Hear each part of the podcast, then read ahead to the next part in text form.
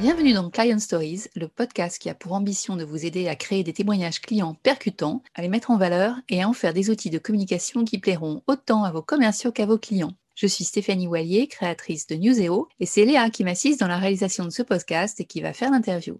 Bonjour Léa. Bonjour Stéphanie. C'est vrai qu'on avait parlé de témoignage client au sens large dans les épisodes précédents, mais on n'avait pas vraiment précisé le format du témoignage client. Or, il existe beaucoup de formats, surtout en B2B, non? Effectivement, on a pas mal de choix en B2B.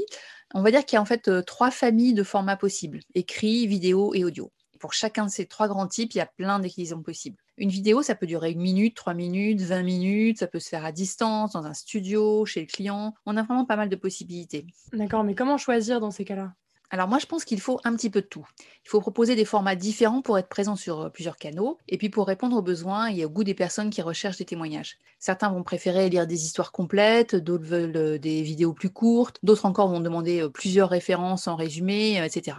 Maintenant, quand il s'agit de proposer un format à un client qui est d'accord pour raconter son histoire, pour moi, il y a trois facteurs à prendre en compte. D'abord, il y a votre besoin. Est-ce que vous avez besoin de case studies assez détaillés que vous allez mettre en téléchargement pour récolter des leads, par exemple? Ou est-ce que vous voulez plutôt des cas résumés et en faire plusieurs pour alimenter les réponses aux appels d'offres de vos commerciaux? Est-ce que vous voulez des vidéos pour montrer vos produits en cours d'utilisation ou des témoignages audio pour alimenter votre podcast, par exemple?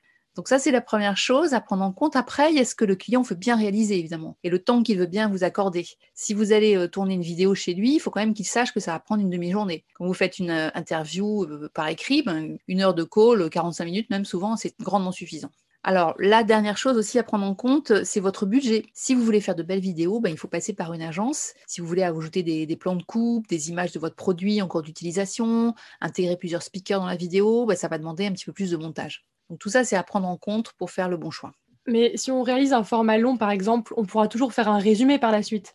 Alors oui, ça c'est vrai, euh, et il faut le faire d'ailleurs, que ce soit pour de l'écrit ou de la vidéo, ou même de l'audio. Il faut toujours se débrouiller pour avoir des résumés, des extraits qui vont vous servir soit à faire un peu de teasing. Exemple, vous allez mettre euh, une citation sur une landing page de téléchargement d'un case study, par exemple, ou alors une petite capsule vidéo pour inviter euh, un webinaire. Ou alors ces résumés vous seront également utiles pour décliner le témoignage dans un format mieux adapté à un autre canal de promotion. Ça peut être une citation dans un livre blanc, par exemple. Et donc si on prend le premier format, le format écrit, on a aussi pas mal de déclinaisons, non? Oui, effectivement. Moi, j'ai tendance à aimer écrire les histoires des clients. D'où le nom de ce podcast. Effectivement, Client Stories, oui. Pour écrire ces histoires, il faut généralement un format de une page et demie à deux pages, qui peut représenter euh, quatre pages une fois que c'est mis en forme. Et pour récolter la matière, on va dire 45 minutes, euh, c'est suffisant. Surtout si on a préparé à l'avance les questions euh, les plus basiques, tout ce que le commercial ou le consultant qui a mis en œuvre la solution peut vous dire sur son client avant que vous n'appeliez le client, bien sûr. À partir de là, on peut faire une fiche résumée, un communiqué de presse, et puis aussi une infographie, par exemple. Mais les infographies, ce serait pas plutôt pour diffuser des chiffres? Si, tu as raison. Mais dans un témoignage client, on peut récolter pas mal de chiffres aussi. Si le client a mesuré des améliorations importantes suite à l'utilisation de votre produit ou de votre solution, bah, ça vaut vraiment le coup de les mettre en évidence. Et pour tout ce qui concerne les témoignages clients pour les événements, comment est-ce qu'on fait en ce moment pour faire ça? Alors oui, c'est vrai que là, en ce moment, on a un vrai problème. Tous les événements sont en ligne actuellement. Mais euh, ça donne aussi un avantage, c'est qu'on peut faire participer des gens qui sont un peu plus éloignés euh, de l'endroit où se tenaient les, les événements auparavant. Mais en fait, le vrai problème, c'est de faire des témoignages en mode webinaire tout en conservant l'attention du public et en ayant un maximum d'interactivité. Et tout ça en limitant les risques techniques, comme des mauvaises connexions Internet, euh, des images pas forcément terribles, etc. On a fait beaucoup de webinaires l'an dernier, mais on sent vraiment que les gens se lassent et qu'il faut vraiment avoir un format euh, percutant et, attractif pour les maintenir intéressés par, euh, par ce que vous diffusez. Mais les plateformes de webinaires, elles ont pas mal progressé quand même en un an. Elles sont beaucoup plus améliorées aujourd'hui, non? C'est vrai, il y en a de plus en plus d'ailleurs, mais il reste que la question qui se pose toujours pour le témoignage client, c'est en live ou en différé? J'avoue que moi-même, j'étais plutôt pour le live il y a un an, parce que je trouvais que c'était plus spontané, plus vrai. Et puis, euh, j'ai connu euh, un ou deux problèmes techniques euh, qui font qu'aujourd'hui, bah, je préfère nettement enregistrer les témoignages à l'avance. Mais par contre, je le fais dans des conditions du live, sans coupure apparente et en s'assurant que le client sera bien sûr présent le jour de la diffusion pour répondre aux questions. En tout ça, c'est à bien préparer évidemment, surtout s'il s'agit d'un événement qui est organisé par euh, une société extérieure. Euh, il faut bien s'assurer de tout ce qui sera possible le jour J, par exemple. Euh, est-ce que les questions sont en chat Est-ce que c'est en audio Si elles sont en chat, qui est-ce qui les lit Etc. Il faut vraiment bien se préparer pour bah, justement pour bien préparer son client également. En tout cas, l'avantage d'enregistrer euh, dans de bonnes conditions, c'est qu'on obtient une vidéo qu'on pourra réutiliser pour un autre événement ou pour un podcast, par exemple, en récupérant la partie audio.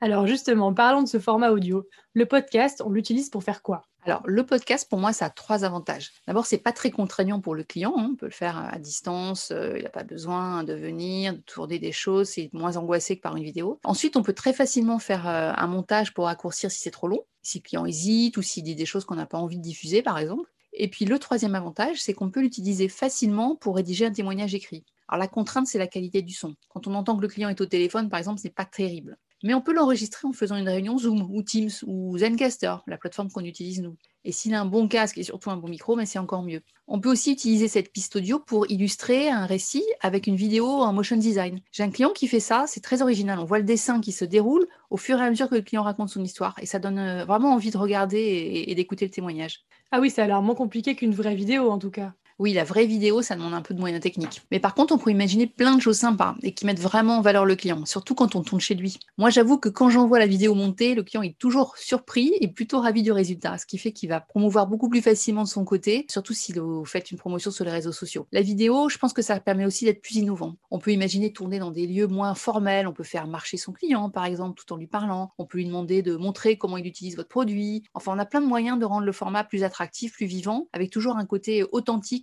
que, que donne l'image. D'accord, on a donc plein de possibilités en termes de format. Donc l'idée en fait c'est d'avoir une palette de différents formats qu'on pourrait proposer selon le profil du client et selon nos propres besoins à nous. Oui, tout à fait. Et du coup, il faut réfléchir quand on contacte son client à quel format on souhaite l'associer. Si on lui propose tout en le laissant choisir, ça risque de ne pas aboutir. Il faut mieux l'orienter, à mon avis. Donc pour ça, il faut avoir une bonne vision de ses propres besoins et puis en notamment des événements prévus parce que c'est là souvent là que c'est le plus compliqué de, trouver des bons témoignages clients. D'accord. Donc pour résumer, il existe trois grands types de témoignages clients le témoignage client écrit, audio ou vidéo. Mais pour choisir un format parmi ceux-ci, il faut vraiment prendre en compte à la fois votre besoin à vous, ce que le client est prêt à faire pour le témoignage client et également bien sûr votre budget. Surtout, n'oubliez pas de réutiliser votre témoignage client pour le décliner aussi sous d'autres formats. Parfait, c'est bien ça. On parle de quoi, Léa, la prochaine fois? La prochaine fois, nous verrons les bonnes questions à poser en interview client pour que votre témoignage client se démarque de ce qu'on voit d'habitude. Parfait, eh bien, à la prochaine fois. Et si vous avez aimé ce podcast, n'hésitez pas à commenter et à mettre 5 étoiles sur les plateformes de podcast. C'est important pour notre référencement. À très bientôt.